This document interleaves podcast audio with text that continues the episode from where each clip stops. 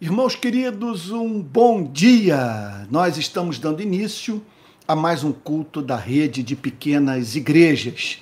E nessa manhã de domingo, 28 de maio de 2023, eu estou com a minha Bíblia aberta no Evangelho de Lucas, capítulo 22, a fim de fazer mais uma exposição sobre os milagres de Cristo. Só que dessa vez baseada em Lucas 22, de 47 a 53.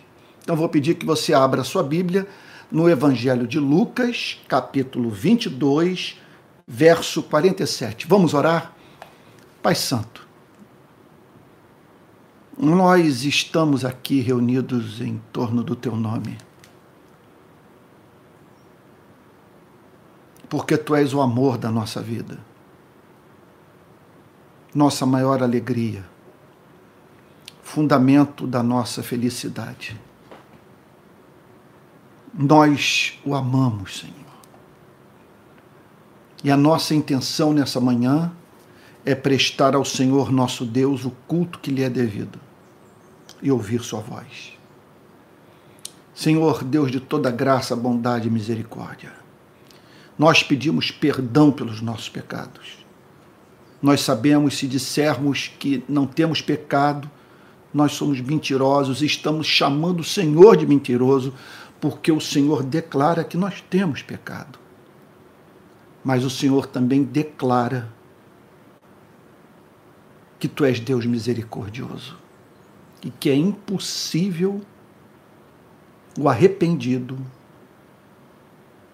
buscar a tua face com o coração quebrantado e não receber o seu abraço. Senhor, Deus de toda bondade, graça, misericórdia, aceita a expressão do nosso louvor nessa manhã, pelas mais diferentes manifestações da Sua graça em nossa vida. Nós estamos aqui para dizer muito obrigado por todas as bênçãos recebidas na semana que se findou ontem. Estamos aqui para lhe dizer que iniciamos essa semana gratos, Senhor, por estarmos vivos. Meu Deus, estamos vivos porque tu és paciente, porque o Senhor nos oferece oportunidade de consertarmos a nossa vida, Senhor, de nos arrependermos, de nos reconciliarmos contigo. Senhor amado, nós pedimos agora que o teu Espírito nos auxilie Estamos usando um meio diferente de pregação, Senhor, novo na história da igreja.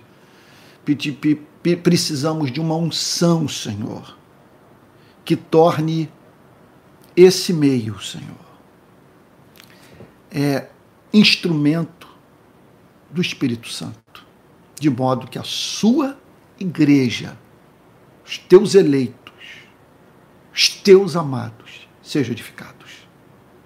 Senhor amado, enxuga as lágrimas, consola o que está frustrado com a vida. Senhor, comunica perdão ao que se sente sobrecarregado de culpa. Senhor, e aqueles que estão lidando com fatos da sua existência para os quais não vem, não encontram justificativa, não vem explicação. Senhor, que esses sejam visitados pela tua graça, Senhor ó Deus amado, e que por meio do contato com Sua presença, Senhor, ó Deus, esses experimentem a mais profunda consolação. É o que te pedimos em nome de Jesus, com perdão dos nossos pecados. Amém. Amém. Irmãos queridos, como eu disse, eu gostaria de chamar a atenção de todos nessa manhã para o texto do Evangelho de Lucas, capítulo 22, verso 47. Então vamos à análise do texto bíblico. Enquanto Jesus ainda falava, eis que chegou uma multidão. Pessoas podem se aproximar de Cristo pelos mais diferentes motivos. Esses aqui se aproximaram do Senhor Jesus para prendê-lo e matá-lo. Eu, quando eu olho para esse verso 47, da multidão se aproximando de Cristo para prendê-lo e matá-lo, eu penso em todos aqueles que se tornaram inimigos do cristianismo, sem ao menos terem parado uma única vez na vida para considerar a mensagem de Cristo. Simplesmente a partir do testemunho de segunda mão, por meio do contato com a cultura religiosa, criar um estereótipo que não apenas os mantém afastados de Cristo, mas que os tornou e os mantém num estado de completa inimizade com o cristianismo. Então, aquelas pessoas se aproximaram de Cristo, aquela multidão, estavam ali os guardas do Império Romano, os guardas do templo, sacerdotes, fariseus, escribas, curiosos, e, e, e todos eles, naquela noite, com tochas e armas nas mãos, comandados ou dirigidos por Judas Iscariotes. Verso 47, portanto, é, deixa isso claro. E um dos doze, que se chamava Judas, um dos doze, que se chamava Judas. O que significa dizer um dos doze? Quer dizer, um daqueles que tiveram intimidade com Cristo, que ouviram pessoalmente a pregação de Cristo, que testemunharam dos milagres de Cristo, aos quais foram dadas oportunidades singulares de conversão, conhecimento de Deus e, consequentemente, de uma vida a se ajustar à revelação, de modo que o ser humano fosse encontrado vivendo para fazer Deus sorrir. Essas oportunidades de valor incalculável foram oferecidas aos doze, entre eles Judas Iscariotes. Então o texto diz que um dos doze, que se chamava Judas, meu Deus, um dos doze que se chamava Judas. Nós não temos nenhuma é, gravação em áudio e vídeo é, das palavras de Judas Iscariotes, não dispomos de um retrato, de uma fotografia, é, ignoramos a sua origem, dispomos de pouquíssimas informações ao seu respeito. Contudo, é, do que sabemos, é, fomos forçados a considerar esse nome é como um dos nomes dos quais nós fugimos horrorizados. Quer dizer, nomes alusivos à história de seres humanos que fizeram o inominável, que viveram de modo feio, que desonraram a Deus. Então, quando eu olho para um testemunho como esse, um dos doze chamado Judas, eu fico a pensar no como que eu quero entrar para a história da minha fé. Como desejo que a atual geração e as futuras, se houver conhecimento do meu nome, é, me vejam, tenham uma ideia de quem fui e da maneira mediante a qual eu me relacionei com Cristo. Portanto, É nisso consiste o fascínio é, de estarmos vivos. Vivermos uma vida na qual o nosso nome esteja associado ao que corresponde ao exato nome. O nosso nome esteja associado ao que corresponde ao exato oposto daquilo é com o que o nome de Judas está associado. Meu querido irmão, minha querida irmã, o nome de Judas está associado à traição, à covardia, ao homicídio. Ao que queremos que o nosso nome esteja associado. Que a menção do seu nome, da história da sua vida, veja, estejam associadas ao amor, à esperança, à fé, à bondade, à inteligência, à sabedoria, à sobriedade. Eu peço que, em nome de Jesus, nenhum daqueles que estão me ouvindo nessa manhã faça com seu nome o que Judas Iscariotes fez com o seu. Hoje ele está naquela lista de, veja só, de biografias que mataram determinados nomes. Quem quer ter o nome de Pinochet, Idi Amin,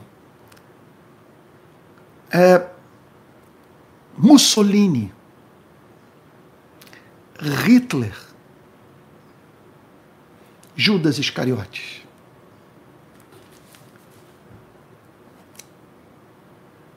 Eu fico sempre pensativo quando, quando me deparo com esse tema. E me encho de temor, porque é, essa vida é irrepetível. Nesse exato momento, você e eu estamos escrevendo a nossa biografia. Biografia eterna. Quer dizer, cada dia é, representa um registro que é feito daquilo que fizemos com o conhecimento de Cristo que recebemos.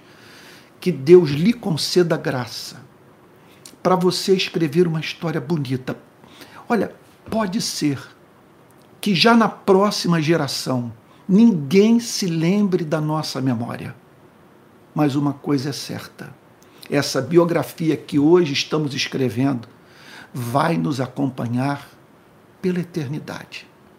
Isso nos é ensinado com muita clareza por aquele que diz que, mesmo um copo d'água fria oferecido a um discípulo, não cairia no esquecimento de Deus.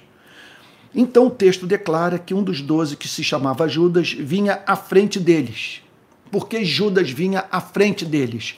Porque ele havia assumido a missão de ajudar os que é, o acompanhavam a identificarem Cristo.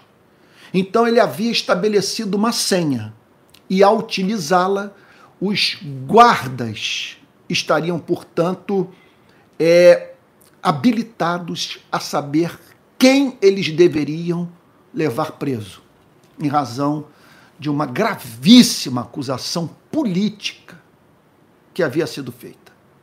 Que Jesus era um líder revolucionário envolvido com o trabalho de sedição, de subversão política. Essa foi uma das acusações de Cristo. A outra era de natureza religiosa, ele era chamado de herege. Então, Judas vinha à frente deles e se aproximou de Jesus para o beijar. Olha, não quero entrar aqui na discussão se esse beijo era da cultura do primeiro século ou não. Uma coisa é certa: ninguém beija o rosto do próximo impunemente.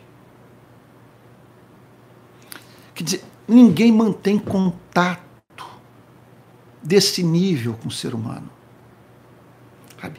que representa expressão de afeto, que faz com que aquele que, que é objeto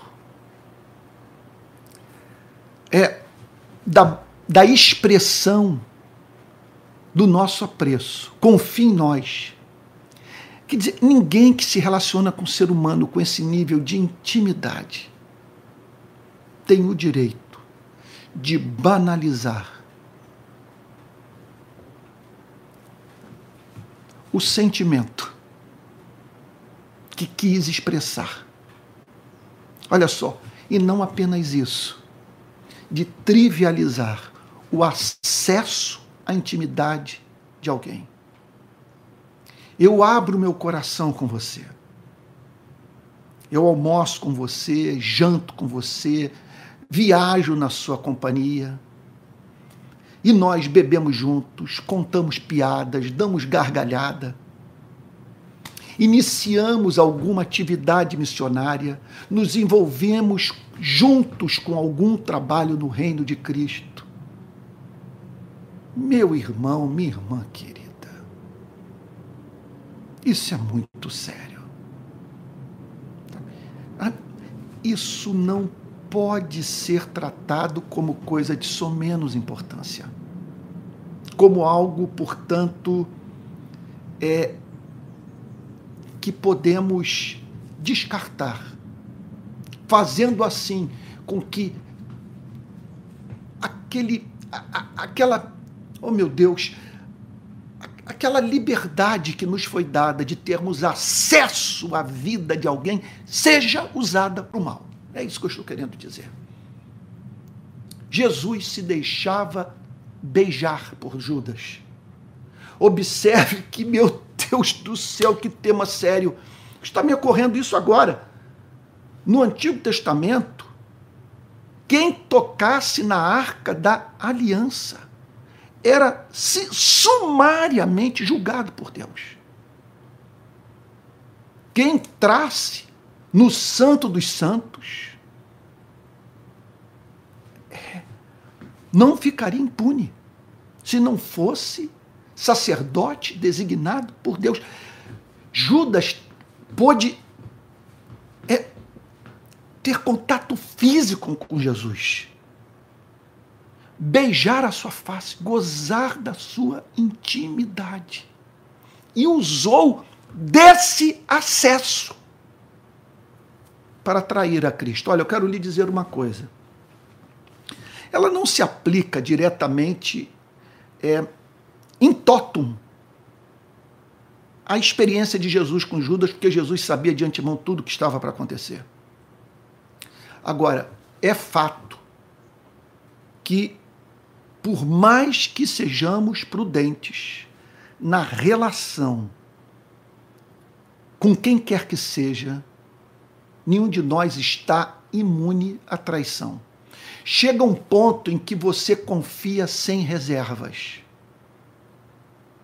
Você lida com a pessoa de modo desarmado você olha para ela e diz: ela não seria capaz de fazer comigo o que eu não seria capaz de fazer contra a sua vida, mas ela faz. E o pega de surpresa. E daí você vê o salmista dizendo: aquele que sentava comigo à mesa levantou contra mim o calcanhar. E é triste saber que a história da igreja está eivada de experiências como essa vivida por Cristo, que foi traído por um amigo. Então o texto diz que ele se aproximou de Jesus para o beijar. Aquela multidão toda, no jardim do Getsemane, ali, no Monte das Oliveiras.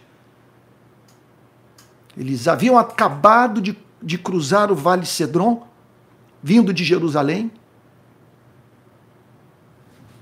guiados por Judas, que havia dito, repito, para os soldados que acompanhavam, que aquele em a quem ele beijasse seria justamente aquele que os soldados deveriam prender.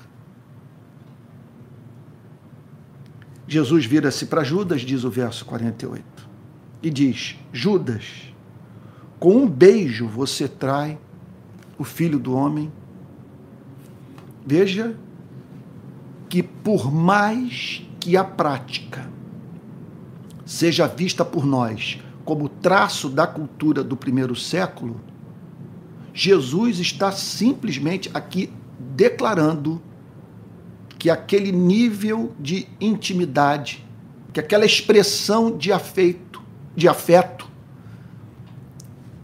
é, deveriam ser consequentes.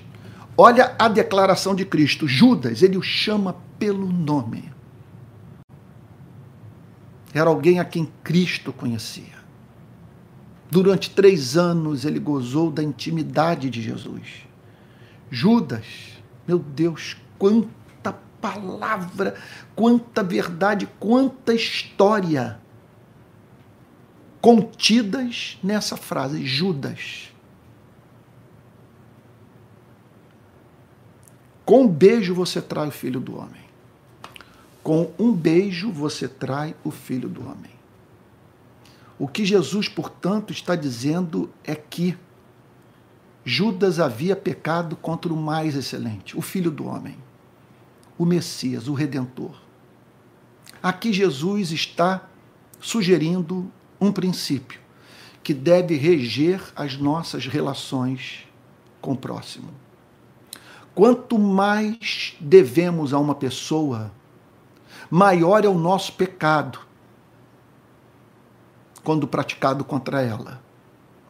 E quanto mais uma quanto mais excelente uma pessoa é, maior o nosso dever de honrá-la, de respeitá-la, de tratá-la com amor.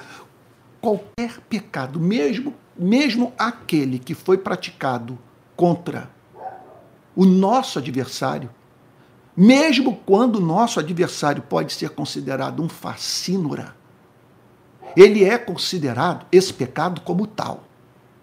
Agora, quando pecamos contra alguém a quem muito devemos, e associado a isso, quando pecamos contra alguém que não apenas se trata de alguém a quem muito devemos, mas é uma pessoa de caráter absolutamente amável.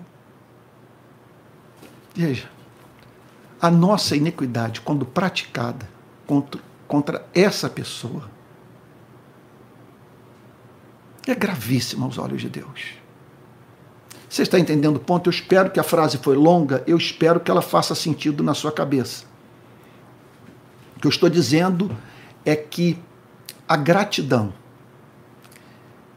e quando associada à excelência do caráter daquele é, a quem deveríamos expressar ou devemos expressar gratidão. Veja só, essa iniquidade, quando praticada, me perdoe repetir, contra alguém a quem com quem temos uma dívida de gratidão, e isso associado a um caráter amável, torna o nosso pecado inominável. Inominável. E aqui, portanto, o Senhor Jesus vira-se para Judas e, e diz: Judas, é, com um beijo você trai o filho do homem. Quer dizer, você simplesmente está. É, simplesmente você está menosprezando todo o investimento de amor feito em sua vida você teve privilégios que ninguém mais teve, exceto os seus onze demais amigos, meus discípulos, que caminharam comigo intimamente nos últimos três anos. Judas, e com um beijo, você trai o filho do homem? Ou seja, você se faz valer de uma expressão de afeto para lançar um amigo seu nas mãos dos seus adversários. Judas, com um beijo você trai o filho do homem. Meu Deus, não é apenas o pecado, mas as circunstâncias, o modo como ele foi praticado. Então nós estamos aqui perante o que torna a iniquidade praticada contra o próximo mais grave ainda. E o texto prossegue dizendo: vamos para o verso 49. Os que estavam ao redor de Jesus, vendo o que estava por acontecer, perguntaram: Senhor, devemos atacar com as espadas? Essa pergunta é central. Os discípulos de Jesus, os seus amigos, percebem o que estava em curso que Judas havia acabado de oferecer a senha para a prisão de Cristo. Que toda aquela multidão estava presente para prender o Senhor Jesus. E os discípulos, num arrobo de coragem, viram-se para o Senhor Jesus e indagam: Senhor, devemos atacar com as espadas? Veja, eles revelam nessa passagem, não ter entendido ainda com exatidão a mensagem de Cristo, o espírito do cristianismo e, ah, e os meios que deveriam usar para expandir o reino dos céus na terra. Eles fazem uma pergunta, veja só, propondo uma solução para o problema para a qual não havia o mínimo fundamento. Me mostre em que texto dos evangelhos, em que narrativa de Mateus, Marcos, Lucas e João nós encontramos Jesus dando base para uma pergunta como essa ser feita. Eles estavam simplesmente reproduzindo a cultura religiosa do seu tempo, porque os sacerdotes tinham uma guarda à sua disposição, que servia ao templo. Eles simplesmente estavam se comportando como é, se comportam membros de um grupo revolucionário.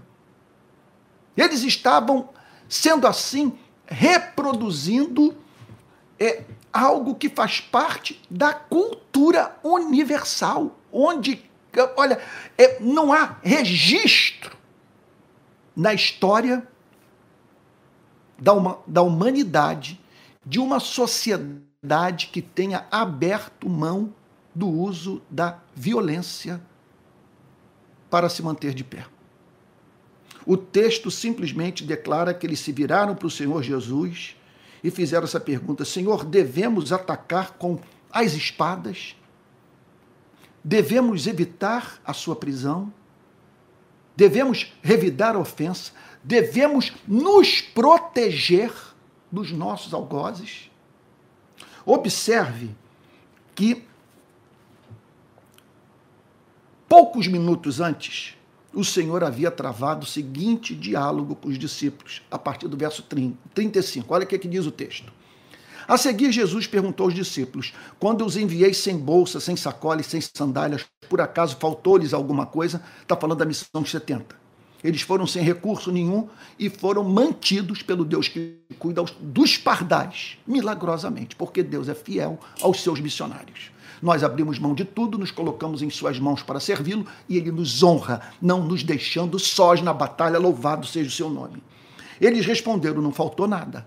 Essa foi nossa experiência. Durante a nossa atividade missionária, nós provamos do cumprimento da Sua promessa e nos deparamos sempre com um Deus fiel. Nós abrimos mão de tudo, fomos pela fé e o Senhor nos sustentou.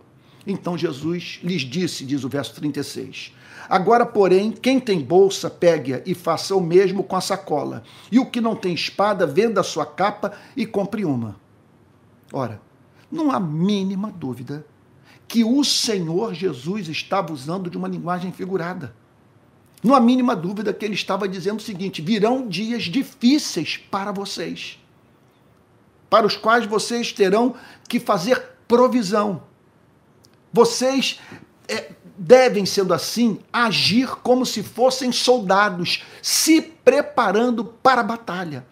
Não há mínima dúvida que o Senhor Jesus não estava aqui, não estava aqui estimulando os seus discípulos a usarem arma. A maior prova disso é que, em primeiro lugar, nós não encontramos subsídio para uma orientação tão séria como essa em nenhum outro texto das Sagradas Escrituras. Não vemos isso nas epístolas do apóstolo Paulo. Não vemos isso no, no, Novo Testamento inteiro. E na história subsequente do cristianismo, nos pais da igreja, na gera, naquela geração subsequente à geração apostólica, ou seja, estou falando de pastores que conheceram os apóstolos pessoalmente. Nós não vemos uma igreja armada. Nós não nos deparamos em Atos dos Apóstolos, que é o registro histórico da expansão do cristianismo do primeiro século, nós não vemos registro de uma igreja armada, de uma orientação dada à igreja para que a igreja, portanto, se defendesse dos seus algozes usando arma. Na perseguição do Império Romano, por exemplo, levada a cabo pelo Império Romano, na qual violência deslavada, maligna, hedionda foi usada contra a igreja, que culminou então em cristãos sendo torturados, presos e mortos. Nós não vemos a igreja, uma igreja armada se defendendo dos seus adversários. Então, o Senhor Jesus simplesmente está dizendo o seguinte: vocês precisam, vocês precisam se preparar espiritualmente para o que virá vocês serão severamente perseguidos. E é claro que essa mensagem tem íntima relação com o que estava para acontecer. Sobre o que, quer dizer, narrativa que, é, que, que se constitui no, no, na base da pregação de hoje, que é o texto que eu estou analisando. Lucas capítulo 22, do verso 47 até o verso 53. Jesus os está preparando para o momento da traição em que ele seria preso. E, a, e portanto, aparentemente, a causa do evangelho receberia um revés que, que, é, é, é que expunha o, o, o, o, evangelho de Cristo, a mensagem de Cristo, o sonho de Cristo, é, ao risco de, de ser varrido da história da humanidade, humanamente falando. E Jesus disse o seguinte: vocês devem se preparar, porque tudo isso representará uma grande tentação para vocês. Verso 37. Olha o que, que diz o verso 37. Pois eu lhes digo que é preciso que se cumpra em mim o que está escrito. Ele foi contado com os malfeitores. Jesus está dizendo que o que estava para ocorrer com ele havia sido decretado por Deus. Fazia parte do chamado plano da salvação. O que fazia parte do chamado plano da salvação? Jesus ser visto como herege como, como um insurreto, como militante político, como subversivo. Havia sido decretado. E é claro, acima de tudo, ele, ele, ele, ele, ele seria objeto de toda essa maledicência, de toda essa calúnia, de toda essa perseguição, a fim de realmente parar numa cruz e fazer uma, a propiciação dos nossos pecados, o que significa tornar Deus propício a nós mediante a morte de um ser humano sem pecado, a fim de que salvação fosse conquistada para você e para mim. Ele, então, é, verso 37 ainda, pois o que a mim se refere está sendo cumprido. Jesus está dizendo: o que está para acontecer agora está se cumprindo. O que está em curso nesse momento e que vocês verão daqui a pouco de uma forma mais dramática. Então os discípulos lhe disseram: Senhor, aqui estão duas espadas. É muito evidente. É muito. Os discípulos demonstram não ter entendido nada. Senhor, aqui estão duas espadas. Não se tratava de apresentar cinco pães e dois peixinhos para serem multiplicados porque era da vontade de Deus que aqueles recursos fossem multiplicados a fim de atender uma necessidade do reino de Cristo. Nós estamos aqui perante uma sugestão estapafúrdia. A apresentação daquilo que Cristo não havia pedido dos discípulos.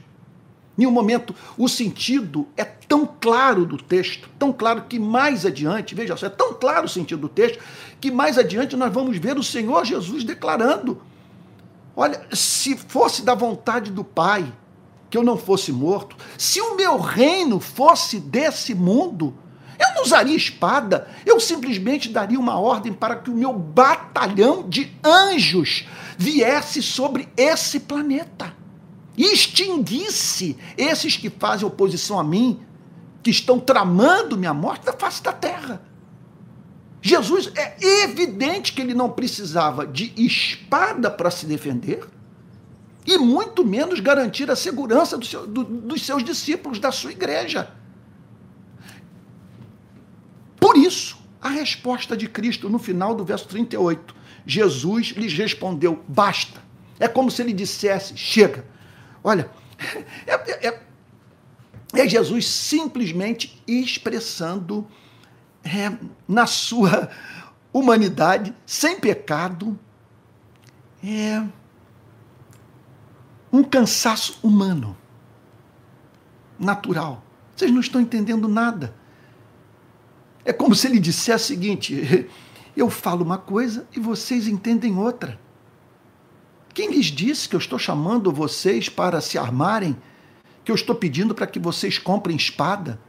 Sabe? E outra coisa, qual é o sentido dessas duas espadas diante do que se aproxima?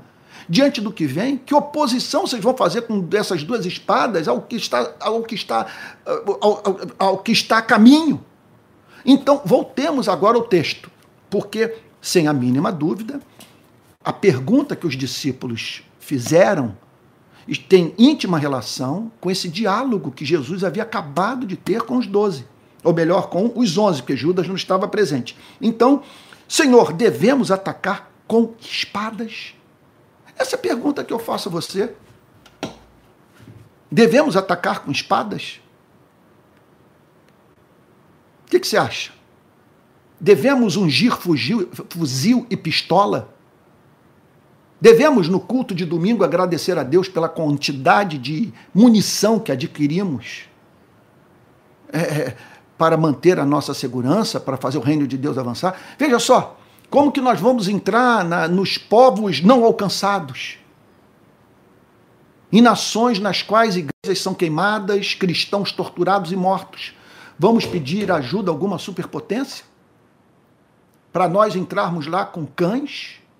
Com, com, com, com, com tanques, com granadas, com drones, com bombas? É isso? É, é, é, é, é esse tipo de coisa pela qual nós devemos orar? Como é que é? Devemos todos ir para os cultos com pistola pendurada na cintura? Devemos celebrar uma cultura armamentista? É assim que se faz o reino de, de, dos céus?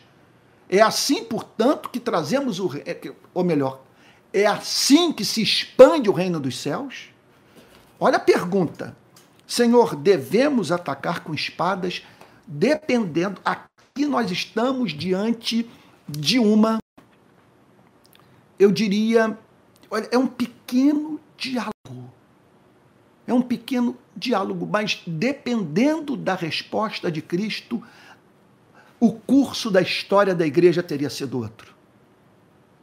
Completamente diferente. Nós não teríamos, por exemplo, um homem como, como Martin Luther King. Nós não teríamos um Francisco de Assis. Nós não teríamos um Estevão morto, apedrejado pelos seus algozes. Não. Nós não teríamos isso. Nós teríamos sim uma igreja, uma igreja bélica, uma igreja violenta uma igreja, portanto, que avançaria, matando justamente aqueles que deveria alcançar para Cristo.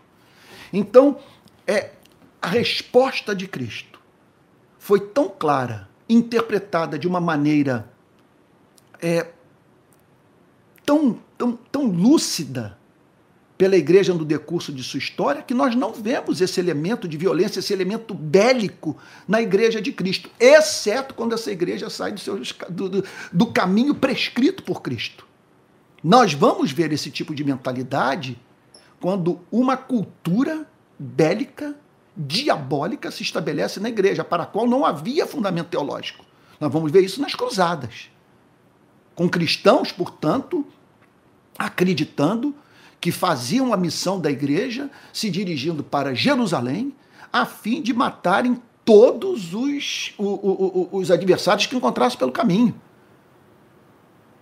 Isso marcou de uma forma negativa profundamente o testemunho da igreja.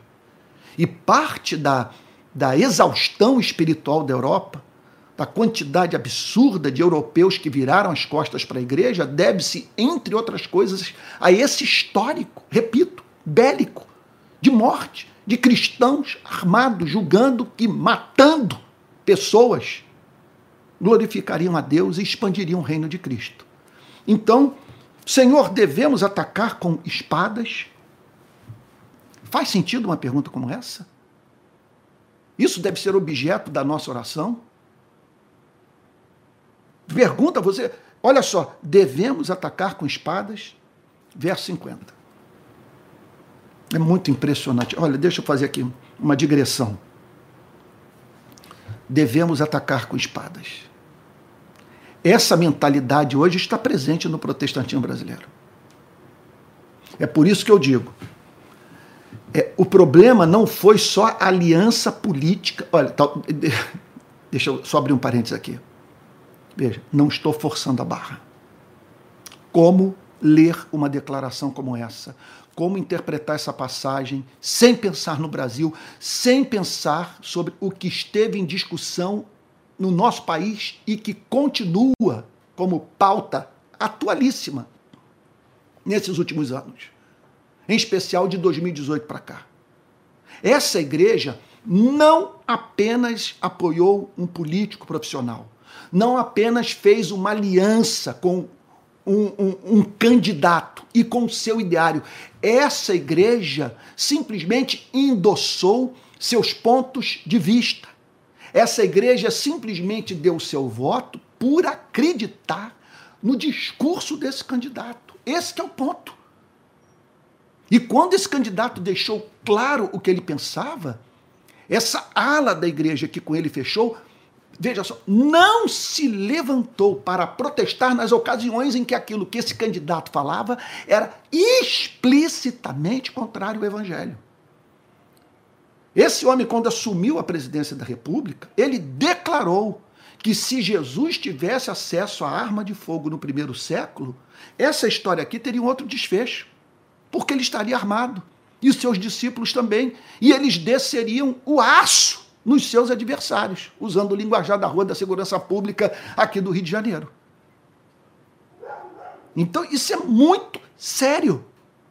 É muito sério. Devemos atacar com as espadas? A questão que nós devemos é, responder é a seguinte: qual é a contribuição que nós queremos dar para o debate da segurança pública nesse país? Olha, uma pergunta como essa é a, a que vamos encontrar em praticamente todo e qualquer ser humano. Bilhões de pessoas veem é, essa resposta, quer dizer, uma resposta é, violenta como essa, o revide, como única saída. E assim, portanto, a igreja perde aquilo que, que ela tem e que a torna indistinguível do restante da sociedade. Nessa hora, a igreja inverte a pauta. Ela diz o seguinte: vocês estão pensando numa sociedade armada para garantir a segurança de todos. Então, num ponto, veja só, isso é muito importante. Nós estamos de acordo com você que quer a segurança de todos. Sabe? Que, quer dizer, que esse é um princípio, que essa é uma bandeira, que por isso nós devemos lutar, que estamos organizados em sociedade, quer dizer, elaboramos algo como o chamado Estado democrático de direito, porque nós queremos preservar o direito à vida. Esse é o, é o mais básico da vida em sociedade. A garantia do direito à vida, repito. Então a meta é essa. A meta não é uma sociedade armada. A meta é uma sociedade que tenha garantido o seu direito de ir e vir, seu, a segurança do seu patrimônio, da, sua, da propriedade privada, da segurança da sua própria vida. Então, nessas horas, a igreja glorifica a Deus. Quando é vista usando o cérebro, propondo caminhos civilizados que já foram adotados por outras nações e que se mostraram eficazes. Olhe para o Japão, que não está passando por nenhum avivamento. Você não encontra no Japão, como encontra em São Gonçalo, aqui no estado do Rio de Janeiro, cinco igrejas por rua. Contudo, você não tem o nível de violência do nosso país. E pergunta você, por que o Japão se armou? Porque as pessoas andam com arma de fogo nas ruas é, é, é, é do país? Como que essas sociedades resolveram seus problemas na área da segurança pública? Olha, esse não é o texto, é, é, esse não é o tema dessa passagem. Mas essa pergunta é muito importante, que é a tolice que hoje nós encontramos na boca de não poucos evangélicos no nosso país. Devemos atacar com espadas? Olha a resposta de Cristo. Um deles não esperou Jesus responder. O texto, veja só, o texto não dá margem para para crermos que Jesus mediante o que disse, a forma como se comportou, deu direito ao apóstolo Pedro de sacar da espada e ferir um servo do sacerdote. Olha o que, que o texto diz: um deles golpeou o servo do sumo sacerdote. Veja que estamos aqui perante um quadro de, daquilo que poderíamos chamar de, de, de, de legítima defesa. Contudo, desautorizado por Cristo. Não que as sagradas escrituras condenem a legítima defesa. O que as, o que as sagradas escrituras nos chamam é para usar o cérebro e pensar na melhor forma de, de diminuirmos é, a incidência de crime na sociedade. Deixa eu dar um exemplo que eu já usei em outras ocasiões. Me perdoe mencioná-lo novamente.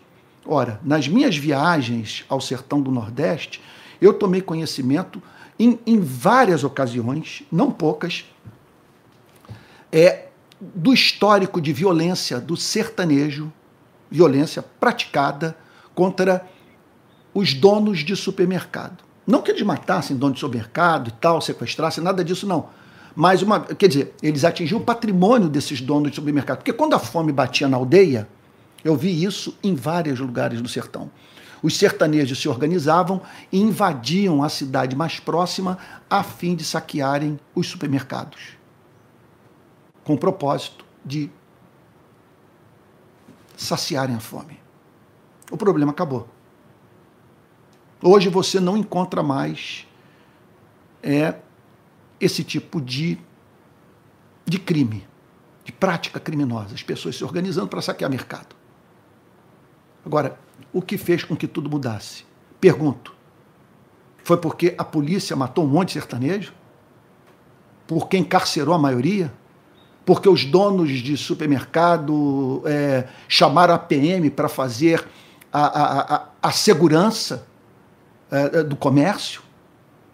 Ora, qualquer sertanejo, qualquer sertanejo sabe que o problema acabou com o Bolsa Família.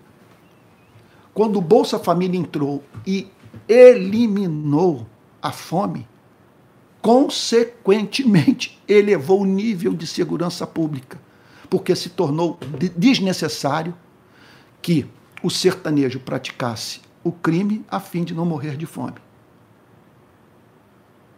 Isso é uma lição que, veja só, a ser aprendida por uma igreja que que deveria estar na vanguarda do debate público, mostrando o que há de mais racional, o que há de mais inteligente, o que há de mais humano. E aqui, portanto, o texto declara que um deles golpeou o servo do sumo sacerdote. Então, o, o sumo sacerdote tinha ali representado, quer dizer, tinha ao seu lado um servo, ou melhor, é, havia um servo do sumo sacerdote, alguém que trabalhava para o templo, servindo ao sumo sacerdote, que foi ali para participar da prisão de Cristo. Então, um deles golpeou o servo do sumo sacerdote e cortou-lhe a orelha direita. Lucas fez esse registro. Pedro tira uma espada corta a orelha do sumo sacerdote. É provável que esse rapaz estivesse se dirigindo a Cristo de forma desrespeitosa, incitando a multidão e os soldados para prenderem Jesus. Ele deve ter feito alguma coisa, eu presumo, a Bíblia não lança luz. É verdade que só a presença dele ali já era uma provocação aos discípulos que amavam Jesus. Mas ele deve, para ele ter sido escolhido, é bem provável que ele tenha provocado o apóstolo Pedro, que tirou da espada e cortou a orelha direita desse servo do sumo sacerdote. Verso 51. O texto diz que Jesus interveio, dizendo: Deixem, basta. Parem com isso. É como se ele dissesse: Não é possível. Ele, não é que Jesus está dizendo isso já é suficiente. Que interpretação você pode dar para essa exclamação? Para esse desabafo de Cristo, para essa declaração do Senhor Jesus? A igreja estava vivendo o momento da mais alta prova, Jesus e os onze. E era ali a ocasião dada pela providência divina dos discípulos se juntarem a Cristo e glorificarem o nome do Pai, mediante um testemunho sóbrio, de amor. Por mais que isso fosse custoso, por mais que isso fosse difícil, por mais que isso fosse considerado é, uma resposta humanamente impossível. Como manter a sobriedade num momento como esse? Mas eles estavam diante do seu Salvador, que lhes havia dito que era necessário que ele morresse, que ele seria traído. E caberia e cabia aos discípulos naquele momento crucial, ouvirem a voz de Jesus e não tomarem decisão que não fosse, que não, que, que, quer dizer, que não fosse a pura expressão da compreensão da vontade de Cristo. Deixem, basta. Esse deixem, basta. Esse, essa frase, essa declaração, esse desabafo deveria ser explorado por nós. Nós deveríamos meditar sobre isso e levar essa declaração de Cristo às suas conclusões práticas. Porque agora nós não estamos falando mais sobre segurança pública. Não estamos falando sobre como garantir a segurança de uma sociedade. Nós estamos falando sobre a identidade da igreja. Jesus é enfático, basta. Eu não os chamei para isso. Esse não é o nosso método. Essa não é a nossa forma de glorificar o Pai. Deixem, basta, parem com isso. E Jesus desautoriza Pedro. Olha o que, que ele diz, e tocando na orelha, o que, o que, que o texto diz, e tocando na orelha do homem, o curou. Olha, isso é uma situação muito constrangedora para o apóstolo Pedro. Ele foi desautorizado por Deus. Simplesmente o que nós vimos aqui foi o veredito divino. Deus dizendo o seguinte: você errou. Você não deveria ter usado essa espada, você não deveria estar com ela na cintura. Então, Pedro fere o servo do sumo sacerdote. E o pai o cura. Não que o pai estivesse ali, por meio do filho, endossando o comportamento do servo do, servo do sumo sacerdote dizendo que ele estava certo ao participar, portanto, daquela conspiração. Mas ali fica o, a, a, ali nós nos deparamos com o testemunho eloquente do espírito da igreja. Que a igreja não foi chamada para cortar pessoas, para matar pessoas, para incapacitar pessoas, mas sim para levá-las a Cristo. Esse é o ponto, para fazê-las com que conheçam, para fazer com que elas conheçam o amor de Deus. E nesse gesto do Pai, nós nos deparamos hoje com o que está em curso no nosso país, a necessidade de Deus curar pessoas que foram feridas pela igreja. Me permita usar aqui de uma linguagem figurada, porque essa passagem está falando sobre um corte literal. Sobre uma pessoa que provavelmente viu a sua, a sua orelha pendendo por um, por, um, por um fiapo ali, por um pedaço de pele. E que foi curada por Cristo. Eu sei, o texto está falando sobre uma ferida literal e uma cura literal. Mas como nós não pensarmos nessa igreja hoje armada? Sim, armada. Eu não estou falando é, tão somente de uma igreja que celebra a cultura do fuzil, da pistola, da munição, mas uma igreja que se tornou estúpida, que se tornou ignorante, uma igreja que se tornou boçal uma igreja que, que, que, julga que pode defender os seus valores usando de linguajar chulo, baixo, grosseiro.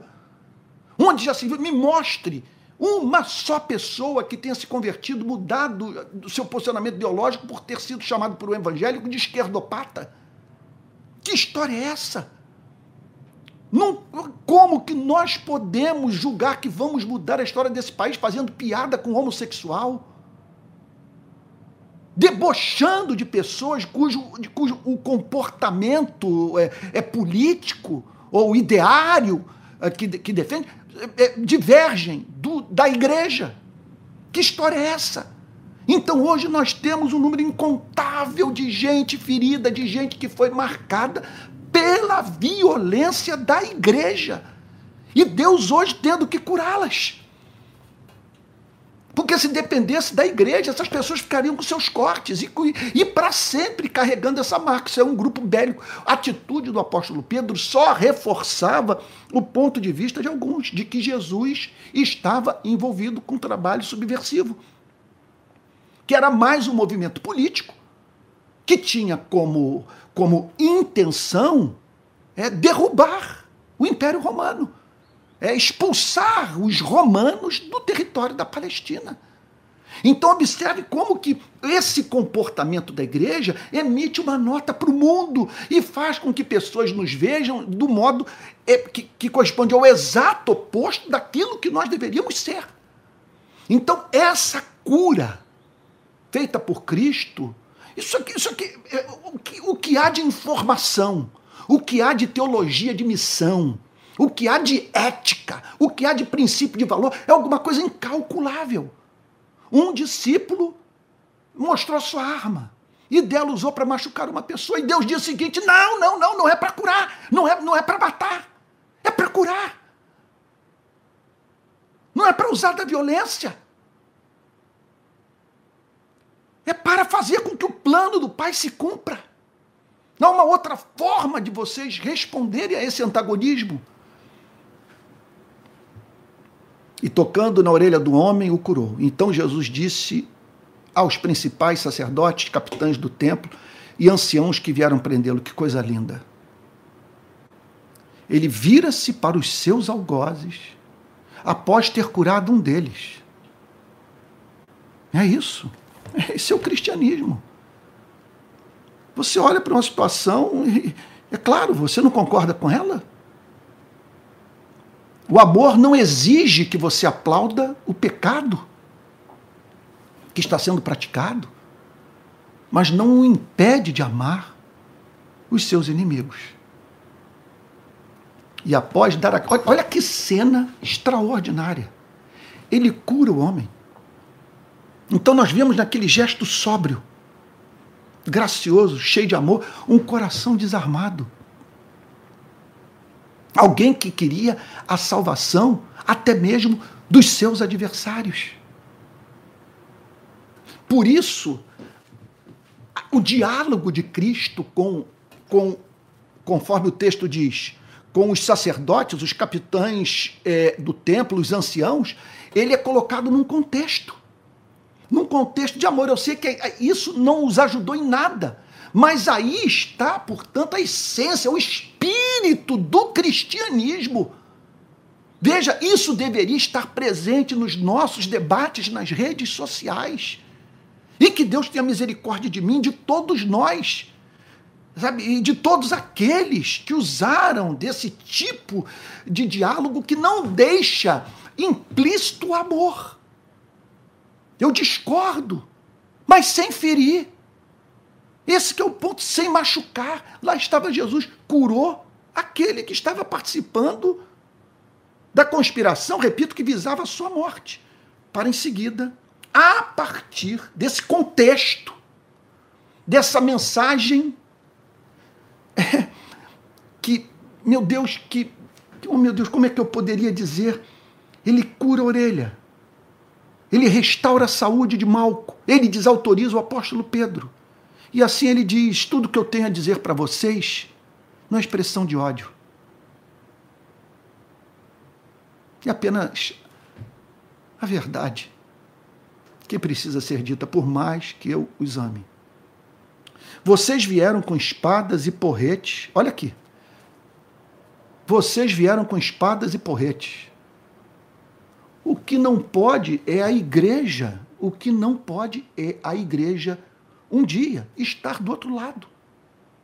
Aqui nós estamos perante uma minoria que está sendo massacrada pelos detentores do poder político e do poder econômico. Hoje nós somos maioria. E não, o que não pode jamais é o papel se inverter. De uma minoria se virar para a gente e dizer vocês estão usando espadas e porretes para praticar a injustiça. Nós não podemos estar nesse lugar da cultura religiosa do primeiro século que matou Jesus. Vocês vieram com espadas e porretes. É, vocês vieram com espadas e porretes como para prender um sal. Vocês vieram com espadas e correte e porretes, como para prender. Um, às vezes eu, eu, eu, tenho uma dificuldade na, na leitura da nova Almeida atualizada, que é a Bíblia que eu estou usando, porque eu usei a vida inteira a, a revista e atualizada. Então, às vezes, eu vou ler mas com a memória da Bíblia que eu usei durante uns 30 anos. Mas vamos lá, Jesus está fazendo uma pergunta. Vocês vieram com espadas e porretes como para prender um salteador? Quer dizer, vocês estão se dirigindo a mim, usando dos seus métodos que sempre usaram para me prender, como se eu fosse um bandido, um ladrão, como se fosse um desses que atuam é, na estrada de Jerusalém para Jericó, que espancam e, e roubam pessoas. Vocês vieram com espadas e porretes. O Jesus está falando o seguinte: você, ele está falando aqui sobre o uso desmedido da força, tão presente na cultura brasileira. Falando do absurdo. Veja como que nós devemos, nesse sentido, termos simpatia por todos aqueles que hoje se encontram nesse lugar em que Jesus se encontrou no Monte das Oliveiras. Vocês vieram com espadas e porretes como para prender um salteador. Para que tudo isso? Por que vocês estão me tratando como se eu fosse um inimigo da sociedade? É o que Jesus está dizendo. Qual é a razão dessa força? O que justifica o que vocês querem fazer comigo? Aí Jesus prossegue declarando: o mesmo Jesus que curou Malco. Veja só. Todos os dias, estando eu com vocês no templo, vocês não tentaram me prender. Jesus está dizendo o seguinte: olha, eu estava no templo, exposto, não andava com segurança, pregando o que eu sempre preguei. Nunca agi assim de modo é, a, a não ter a minha presença detectada. Eu, como se ele dissesse o seguinte: eu nunca atuei nos bastidores. Quer dizer, eu nunca agi de uma maneira clandestina. O que vocês estão fazendo é, é uma iniquidade. Por que, que vocês não me prenderam no templo? Não prenderam no templo porque levaria uma coça da multidão. porque fariseus, escribas e sacerdotes seriam vistos como inimigo de um homem que estava fazendo bem. Então o texto declara: Vocês vieram com espadas e porretes como para prender um sojador. Todos os dias, estando eu com vocês no templo, vocês tinham acesso a mim. Vocês não tentaram me prender. Olha, deixa eu só dizer uma coisa. É, se há algo que me entristece muito na minha, na, na minha relação pessoal com, com o atual momento da igreja do nosso país, Não sei nem se eu deveria dizer isso.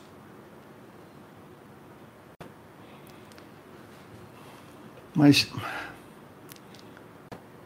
fica aqui, espero que você interprete assim como uma tentativa de abertura de coração.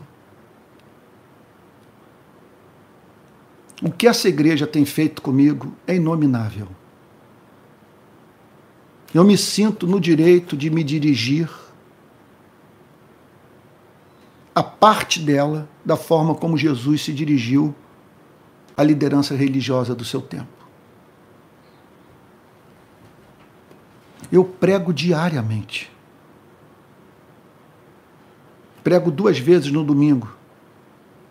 Todos os dias às sete da manhã. Tenho livros escritos. Acabei de lançar um comentário sobre a carta de Paulo aos Filipenses analisando verso por verso e apresentando o meu ponto de vista teológico, ético, sobre cada sentença do apóstolo Paulo. Se eu sou esse herege, por favor, extraiam das minhas pregações, dos meus escritos, a minha heresia. Por favor, mostre. Sabe? O que pode ser encontrado na minha pregação e que torne o que vocês têm feito comigo justificável. Eu tenho sido chamado de esquerdopata, comunista, é, filho de Belzebu. Esses dias alguém disse o seguinte para mim, mandou a seguinte mensagem: em breve a sua voz vai ser silenciada. Há pessoas que sistematicamente me perseguem. Esses dias, um pastor conhecido do nosso país, ele foi, foi objeto de uma pesquisa de um cristão que eu conheço, que procurou ver a associação do nome dele ao meu. Esse amigo disse para mim, Antônio, era um número impressionante de alusões é, é, é, de declarações desse pastor que atingiam a sua dignidade. É impressionante ele ter uma obsessão com você, e há vários. Então eu faço essa pergunta, se porque eu, olha, um, uma delas que eu digo o seguinte: não há melhor forma de você conhecer a ortodoxia de um homem do que dar a ele a tarefa de comentar um livro inteiro da Bíblia, verso por verso. Ele vai ter que deixar claro o que pensa. E eu deixei claro o que penso no meu comentário sobre a carta aos Filipenses. Sim, não vou nem mencionar a quantidade absurda de mensagem minha em, em todas as redes sociais. Se eu tivesse proferido uma heresia, estaria hoje circulando em, circulando em todas as redes sociais. Simplesmente houve quem tivesse lido o livro e ficado calado. Não duvido nada sabe, de ter lido e visto e testemunhado, que no mínimo pode chamar de trabalho medíocre. Mas ninguém está em condição de dizer que ali eu brinquei com a palavra de Deus.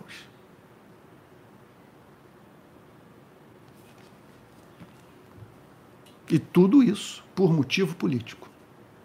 Tudo, tudo isso, porque eu condenei uma aliança que representou o pior golpe desferido contra a credibilidade da igreja e a glória do evangelho em toda a história da igreja evangélica brasileira. Então, todos os dias, estando eu com vocês no templo, vocês não tentaram me prender. É o que eu digo. Vocês não me chamaram para conversar, vocês não ligaram para mim.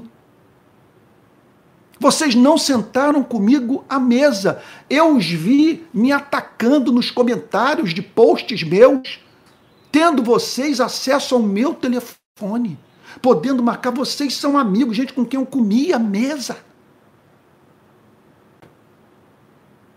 E vocês não apenas é, é, é, me atacaram, como também permitiram que pessoas fizessem o jogo sujo de me atacar enquanto vocês endossavam a sua maledicência nas redes sociais. Então, todos os dias, estando eu com vocês no templo, vocês não tentaram me prender. E aí Jesus conclui dizendo: Esta, porém, olha só, tudo que vocês fizeram é um absurdo. Um festival de mau caratismo, de covardia, de iniquidade, de podridão. Agora, porém, é a hora de vocês. Esse é o momento. Vocês estão no controle. Vocês estão ganhando o jogo. A maioria está do seu lado. Essa é a hora de vocês em que a vontade é, de Deus, que a, que a vontade da instituição política, da instituição religiosa, está se cumprindo. Contra a justiça, contra a verdade, contra o amor. Esta é a hora de vocês e a hora do poder das trevas. Porque Satanás os está animando, os está encorajando. É o diabo, é a hora das trevas. Tudo foi decretado. Deus governa soberanamente a história, o que inclui o que está em curso nessa noite aqui nesse lugar. E é, é a hora das trevas, que está inserida dentro do propósito soberano de Deus. Mas não deixa de ser. E eu sei que esse é um fato que está acima da nossa compreensão é, é, não deixa de ser a aparente, momentânea vitória de Satanás. É a hora das trevas, é a hora da mais profunda escuridão. Que vocês estão matando o próprio Filho de Deus. É a hora de vocês. O desejo de vocês está sendo satisfeito. Vocês vão me prender, torturar e matar. É a hora de vocês e a hora das trevas. Não é apenas a hora de vocês, é a hora de Satanás que julga que com isso está silenciando a voz que ele odeia, a voz do Pai. Irmãos, que texto! Quanta lição a ser guardada por nós! Que passagem essencial para a reconstrução da identidade da igreja do nosso país. Porque hoje, sinceramente, eu vejo essa igreja mais representada. Não posso generalizar, mas de modo algum, porque meus melhores amigos estão dentro dessa igreja. Eu acredito nela, eu a amo e vou lutar até o fim por ela.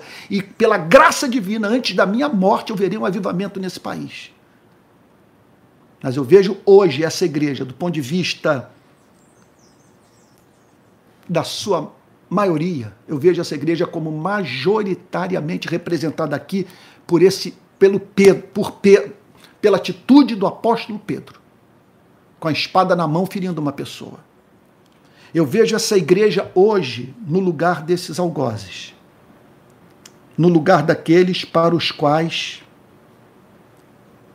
o Senhor Jesus teve que dizer: vocês vieram com espadas e porretes como para prender um salteador.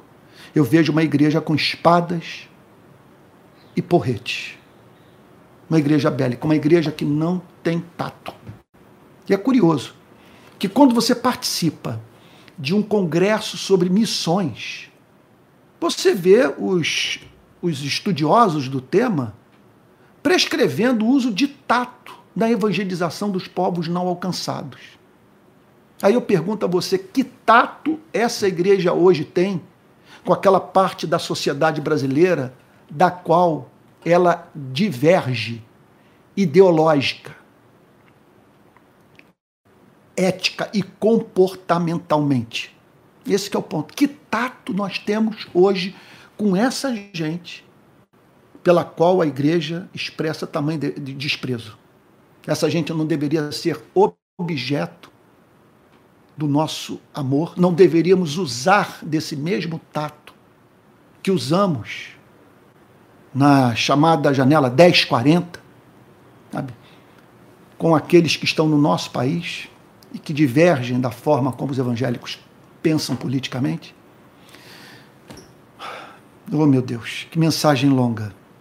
Eu peço mil perdões por ser tão prolixo. E espero que, em meio a todas as imperfeições da minha pregação, num ponto ou outro eu percebi que eu perdi o, fio da meada, poderia ter construído as frases melhor, mas eu não tiro o que eu falei, o que eu defendi. E no próximo podcast nós podemos tirar as dúvidas desse sermão. Mas eu espero que Deus use essa passagem para, para delinear a identidade da nossa querida rede de pequenas igrejas. Vamos orar? Pai Santo, nós pedimos a Ti que jamais estejamos do outro lado, exercendo esse papel da polícia do templo, Senhor. Expressão da cultura religiosa do primeiro século, da Palestina dos dias de Jesus. Nós te agradecemos, Pai Santo, pelo Senhor ter desautorizado o apóstolo Pedro. Aquela cura entrou para a história da igreja, revelando o seu amor, a sua graça, o espírito do cristianismo e o modo da igreja lidar com seus adversários e fazer missão. Senhor querido, compadece das igrejas do nosso país.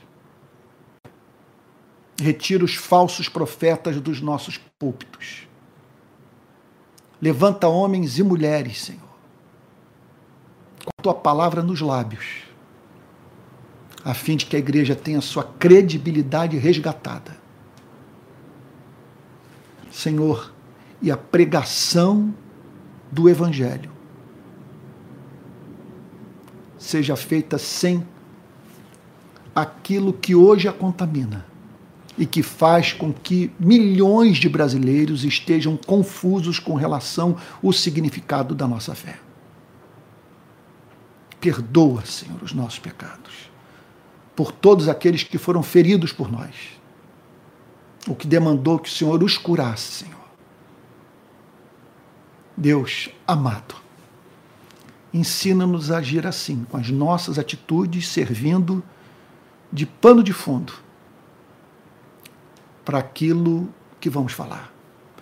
De modo que o que temos a dizer seja interpretado a partir do nosso radical compromisso com o amor essa oração que fazemos em nome do Senhor Jesus, com perdão dos nossos pecados. Amém.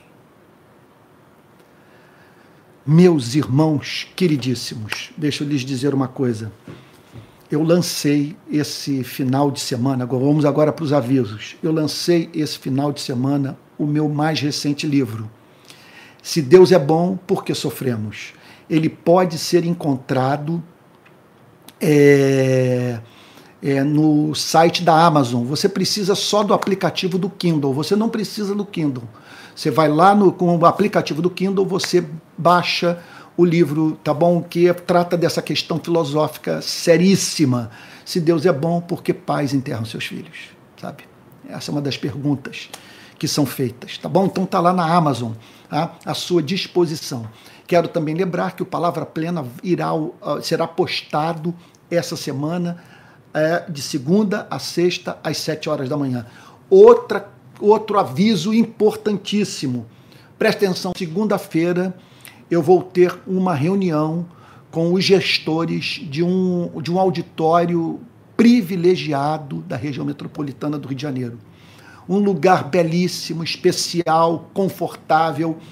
Então eu peço que você ore, porque pode ser que domingo que vem eu anuncie o reinício das minhas pregações presenciais em auditório na cidade do Rio de Janeiro. Todos vocês sabem que desde dezembro de 2021 eu não prego mais em templo evangélico, na, na, sabe, não prego as igrejas simplesmente, né? eu não tenho pregado nenhuma igreja. Então, muita gente querendo isso. E eu quero atender essa demanda. Não significa que eu vou deixar de me reunir com a igreja pequena, vou abrir mão desse, mas de modo algum. Aliás, a visão é essa: que as pequenas igrejas de cada cidade tenham um encontro, pode ser um por mês, ou por semana, ou por ano, tenham um encontro no lugar para um grande momento de confraternização e testemunho, tá bom? Então, orem por isso. É, olha, é, também está em curso aí o, o, os preparativos para a viagem em Israel no dia 24, oh, oh, meu, oh meu Deus, no mês de fevereiro de 2024, tá bom? Em breve eu vou apresentar mais detalhes. Quero lembrar a você também que a rede de pequenas igrejas é mantida com as ofertas daqueles que, que, que estão associados a ela, né? Então, direto ou indiretamente, né? Que pelo menos estão aqui participando. Então, se você quiser nos ajudar a manter a rede de pequenas igrejas, hoje eu, eu, eu, eu parte do meu sustento está vindo dela. Estou precisando é, é, de recursos, portanto, para não apenas manter a mim, mas manter contador, ma manter tesoureiro.